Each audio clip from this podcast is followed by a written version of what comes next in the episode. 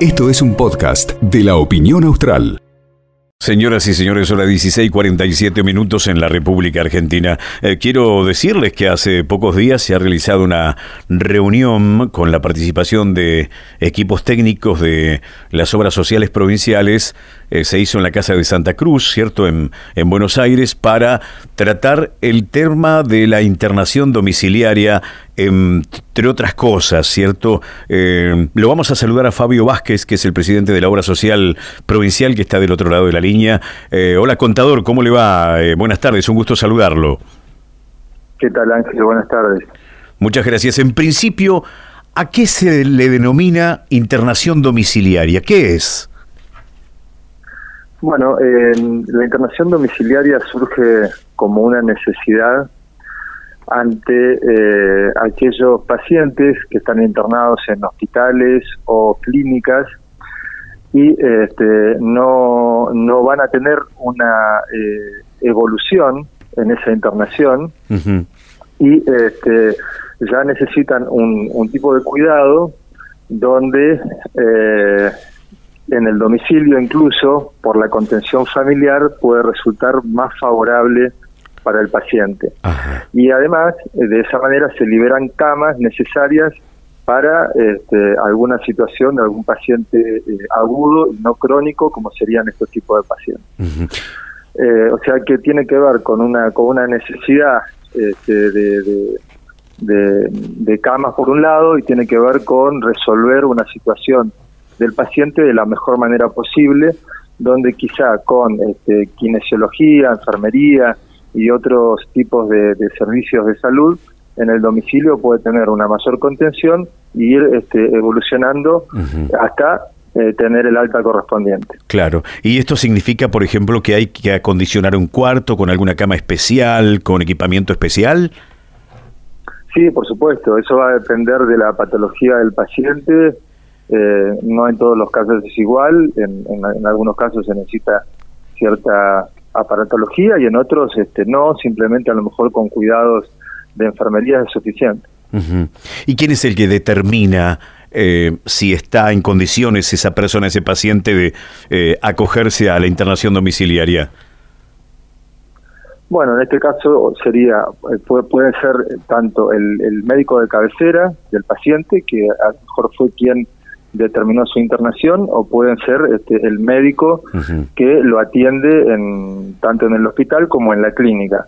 Eh, se comunican en este caso con, con la obra social, se hace un pedido de internación domiciliaria, el médico en esa prescripción describe todas las necesidades que va a tener eh, ese paciente, eh, como, como vos decías, tanto de aparatología como de recursos humanos necesarios para para poder este, llevar esa internación en el domicilio y este, la obra social entonces este, busca, ¿no es cierto?, el, personal o la empresa que pueda efectuar ese tipo de servicio. Claro. ¿Y cómo se hace, por ejemplo, debe ser todo un tema, ¿no?, con respecto a la familia, porque si la familia se niega o se muestra, en todo caso, esquiva a esta posibilidad, ¿cómo, cómo se soluciona, cómo se le busca algún tipo de punto de solución?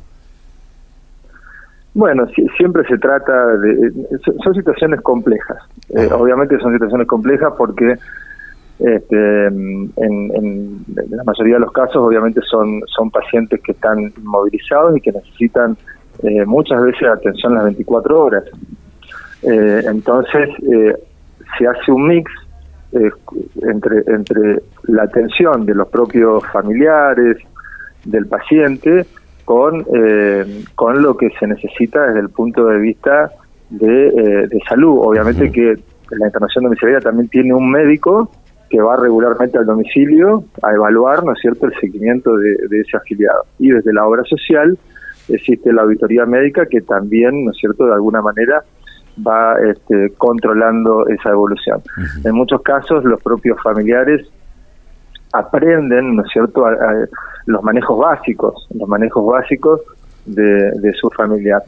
Eh, pero eh, sí o sí necesita tener este, un médico que, evalúe y que haga el seguimiento correspondiente. Pero no, son todos los casos iguales, eh, son situaciones este, complejas, pero, pero bueno, en general siempre lo que se busca es el beneficio del paciente. Ajá. ¿Se sabe la cantidad de gente? ¿Tiene usted el número de cantidad de pacientes que hoy por hoy están este, de alguna manera eh, beneficiados con la internación domiciliaria? Y nosotros en, la obra social en este, en este momento tenemos más de 200, más de 200 pacientes en internación domiciliaria que, en general están dentro de la provincia, pero también en la ciudad de Buenos Aires existen casos de internación. Eh, también existe la dificultad de, eh, de conseguir el recurso humano, que es lo más lo más lo más difícil y son servicios que se puedan prestar en determinadas localidades, o sea, por ejemplo en Santa Cruz, en Río Gallegos y en Caleta Olivia es donde donde más se puede acceder a este tipo de prestación. En las localidades chicas es muy difícil este, o casi imposible en algunas por este, la falta de el, personal adecuado para poder desarrollarlo. Claro. Y, allí en el, en el taller de, de, COSPRA, ¿cierto? Este, donde se trató el tema, ¿hubo algún caso de, de, algún otro lugar donde eh, se haya puesto en ejercicio alguna innovación que a posteriori aquí la obra social de Santa Cruz la quiera, la quiera este, eh, poner en vigencia? Bueno, mira, eh, se contaron algunas experiencias, eh, algunas experiencias interesantes. La provincia de Tierra del Fuego, con toda su experiencia, quizás un poco más, más parecida a la nuestra, este, obviamente que eh, las diferencias regionales que tenemos este, son, son importantes. También contó su experiencia la provincia de Santa Fe, y, creo creo que la más avanzada fue la experiencia de la provincia de Mendoza. La provincia de Mendoza tiene la particularidad que su obra social tiene instituciones propias, eh, o sea, tiene sanatorios, tiene clínicas, y, y, esto facilita, ¿por qué? Porque ellos lo ven como muy importante eh, que los médicos que atienden al paciente en el, en el hospital o en la clínica sean los que después lo sigan al paciente en el domicilio. Eso a nosotros se nos dificulta, pero eso sería como, como un óptimo, digamos, y que si ese paciente en algún momento requiere una nueva internación, porque muchas veces sucede, no es que directamente eh, se van al domicilio, sino que vuelven a requerir internación ante algún agravamiento de su situación, este, estaría todo como mucho más eh, más fácil para, para, para los familiares y el seguimiento sería único, ¿no es cierto?, de su médico de cabecera, médico tratante o médico receptor en el sanatorio de clínica. Eh, o sea, creo, creo que eso es un mecanismo, pero después lo que se habló de manera general eh, es, como en, todo, como en todos casos, establecer objetivos, es decir, cuál, cuál es el objetivo con este paciente, a dónde queremos llegar, cuánto tiempo creemos que va a demorar su este restablecimiento de salud hacia, hacia, hacia una nueva condición mejor a la que tenía. Y este y después ir evaluando ir evaluando con eh, con auditores propios no es cierto de cada una de las obras sociales que se vayan cumpliendo esas etapas. Eh, y este y realmente bueno este, eh, analizar y la situación del paciente para para que realmente sirva para mejorar su calidad de vida. Claro, claro. Eh, creo creo que después este las las hay, hay algunas necesidades transversales que tienen que ver con con lo que te decía de falta falta de profesionales o de profesionales que quieran hacer este tipo de, de tarea porque para los profesionales tampoco es fácil, ¿no es cierto?, este, desarrollar su tarea en un, dentro de un domicilio. ¿No? Entonces, este, a veces es, es, complejo conseguir quien quiera este, desarrollar esta tarea. Pero, pero bueno, es, es algo que, que, que, va en, en, aumento, digamos, y es algo que se lo ve siempre como un beneficio para, eh, para, el, para el paciente. Claro. Eh, y también, y también para la familia, ¿no? Por la contención que, que tiene la familia, que no es lo mismo, bueno, tenerlo, si bien tiene su, sus cuestiones complejas, este, no es lo mismo tener al familiar este, en el contexto familiar propiamente dicho y no tenerlo en una institución claro, internada. Claro, seguro. Detalle muy importante, em, la caja de servicios sociales cubre el 100% eh, de este tipo de, de casos? Sí, sí, sí, sí. Sí, sí, nuestra obra social por el 100%. También vimos en este, en este taller que, que se realizó el día miércoles eh, que algunas provincias cobran coseguro por, por, por, este tipo de, de, servicio, nosotros no, nosotros no lo cubrimos al 100%. Eh, te cuento que este, que este taller eh, que se realizó en Casa de Santa Cruz, o sea, lo, lo pudimos realizar en, en las instalaciones de, de, nuestra sede de Casa de Santa Cruz, acá en, en la ciudad de Buenos Aires. Eh, lo cual este, también eh, eso federaliza lo que es COSPRA. COSPRA es el Consejo de Obras y Servicios Sociales Provinciales de la República Argentina, reúne a todas las obras sociales provinciales. Uh -huh. En general, este, las reuniones eh, se van haciendo en, en, algunas casas de provincia, en este caso eh, nos tocó acá. Y no solamente tratamos internación domiciliaria, este taller puntualmente fue de eso, este, los anteriores talleres trataron sobre odontología, diabetes, Ajá. y va a haber este, el próximo taller, por ejemplo, de, de discapacidad. Eh, se sacan después conclusiones en conjunto, de esas conclusiones en conjunto incluso este, este puede puede haber algún tipo de, de propuesta, indicación de, desde COSPRA hacia las obras sociales provinciales como recomendaciones y las obras sociales después tendrán la oportunidad o no de este, adherir a esas, a esas recomendaciones o protocolos que, que COSPRA puede determinar. Pero lo importante es que se reúna la opinión de todas las obras sociales uh -huh. eh, y que y que en conjunto, ¿no es cierto?, este, se pueda se pueda tratar de ver de qué manera podemos mejorar la prestación de nuestros afiliados. Claro. Eh, hablando de, de, la prestación, le, le, quiero preguntar, contador, si eh, han podido firmar acuerdos con nuevos profesionales aquí en, en Santa Cruz.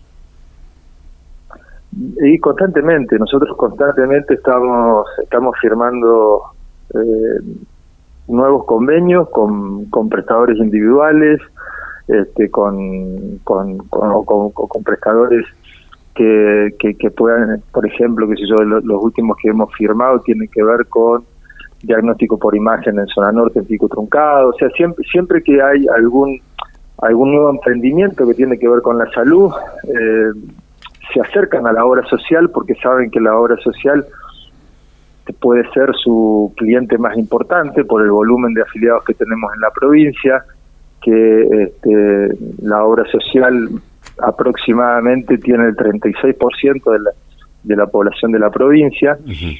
y, eh, y nosotros para poder darle mayor cantidad de, de, de, posibilidades a los afiliados de atención se hacen se hacen nuevos convenios. Y también hacemos convenios fuera de la provincia de Santa Cruz. Este, hoy por ejemplo estuvimos en, en la mutualidad de hipoacúsicos para ver si podemos hacer convenio por audífono con ellos, ¿no es cierto? incrementar las posibilidades para, para nuestros afiliados. Uh -huh. Hoy también tuvimos eh, para, para incrementar servicios, si bien ya lo tenemos convenido, estuvimos con estuvimos en el centro gallego de acá del, del, de la ciudad de Buenos Aires eh, viendo la, la incorporación de odontología, oftalmología e incluso de que algunos profesionales de esa institución puedan ir como itinerantes a, a Río Gallegos. Ajá. Así que constantemente estamos incorporando eh, incorporando nuevos nuevas instituciones, clínicas. Eh, nosotros, que yo, el año pasado, por ejemplo, acá en Buenos Aires también incorporamos Anchorena. Eh, tenemos nuevos convenios con, con, con Virreyes. Eh, así que constantemente se están se están efectuando incorporaciones y, y de manera individual uh -huh. por en odontología este, en, en, kinesiología este, constantemente también estamos incorporando profesionales principalmente en aquellos en aquellas especialidades que vemos que realmente eh, hay hay una demanda que supera la oferta. Claro. ¿Y, y cómo, cómo sobrelleva la obra social provincial la fluctuación, la oscilación, en todo caso la vacilación económica que sufre el país hoy por hoy, por hoy producto de, de, de la inflación? Bueno, es difícil. Es difícil y, y provoca una carga administrativa enorme, porque mm, hace algunos años la obra social negociaba valores una vez al año, eh, hace tres años lo, lo hacíamos eh, dos veces al año, ya el año pasado en algunos casos tuvimos que negociar hasta tres veces y, este año eh, es muy probable que sea de manera trimestral, con lo cual este, obviamente que, que es un ejercicio un poco un poco agotador porque este, todos este, realmente quieren eh, por lo menos cubrirse del efecto inflacionario eh, y nosotros tenemos que tener este, en cuenta eso obviamente pero también tenemos que tener en cuenta los ingresos que recibe la obra social y los momentos en que recibe esos ingresos a través de los incrementos de las pautas salariales. Eh, así que eh, es complejo, pero la verdad que lo estamos llevando bien, sin, sin tener inconvenientes. Sí tenemos demoras, a veces demoras en, poder en poder terminar una negociación, en poder esa negociación plasmarla después desde el punto de vista administrativo en, en una resolución.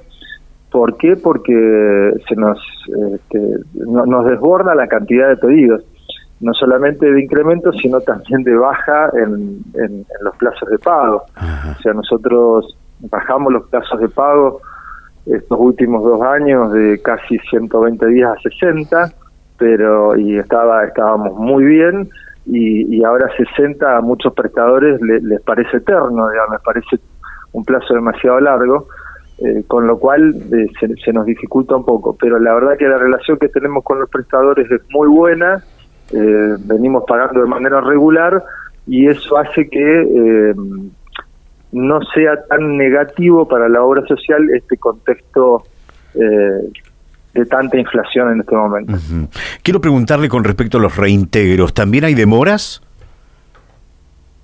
Bueno, nosotros tratamos de disminuir al máximo porque hay que entender que cada reintegro es un expediente, un expediente que tiene que pasar por diferentes áreas de, la obra social hasta que llega a la firma de una resolución y, este, y después vuelve a hacer un, par de pasos más hasta que el expediente llegue a tesorería. Claro, contador, discúlpeme, discúlpeme, contador. Y, esto no se puede evitar porque a veces estamos hablando de un reintegro de 20 mil pesos, de 15 mil pesos, no es una cifra verdaderamente exorbitante. Sí, sí, totalmente. Estoy de acuerdo con usted. Nosotros estamos analizando eh, la posibilidad de buscar algún mecanismo. Esto obviamente que mm, lo tenemos que hablar con el Tribunal de Cuentas, este, porque hay normativas, leyes, cuestiones que, que seguir, pero estamos tratando de buscar algún mecanismo que sea muchísimo más ágil que el que, que hoy tenemos porque incluso, incluso no solamente por una cuestión de tiempo, sino por una cuestión de costo. Usted habla de reintegros de 20 mil, hay de menor valor que a veces este, el propio costo administrativo de papeles, expedientes y horas hombre eh, supera ampliamente el valor del reintegro. Con lo cual, este, sí, nosotros dentro de la normativa vigente acortamos muchísimo los plazos, de hecho también hacemos eh, expedientes con muchos reintegros juntos, cuestión de que sea un solo expediente grande que circule y no este, cientos de expedientes chiquitos para también este, disminuir eh, los tiempos.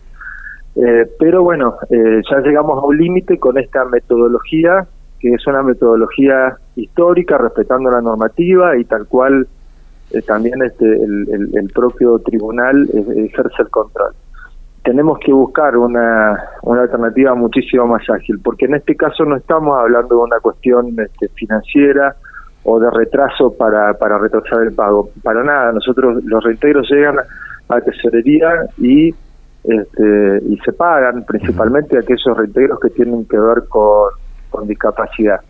Pero es verdad que el trámite administrativo este, que puede demorar un mes, en algunos casos puede demorar más de un mes, eh, para, para las personas resulta excesivo y obviamente también dentro de este contexto inflacionario este, mucho mucho más. Es un tema realmente. Le agradecemos muchísimo el contacto con la radio, contador. Bueno, no, por favor, gracias a ustedes por el llamado y saludos a toda la audiencia. Saludos, sé que ande muy bien. El contador Fabio Vázquez es el presidente de la obra social de la provincia de Santa Cruz, de la Caja de Servicios Sociales concretamente. Bueno, hablamos de todo un poquito, ¿no? Pero principalmente también enfocado en esta reunión que se ha desarrollado en, en Buenos Aires recientemente y que el tema central... Esto fue un podcast de la opinión austral.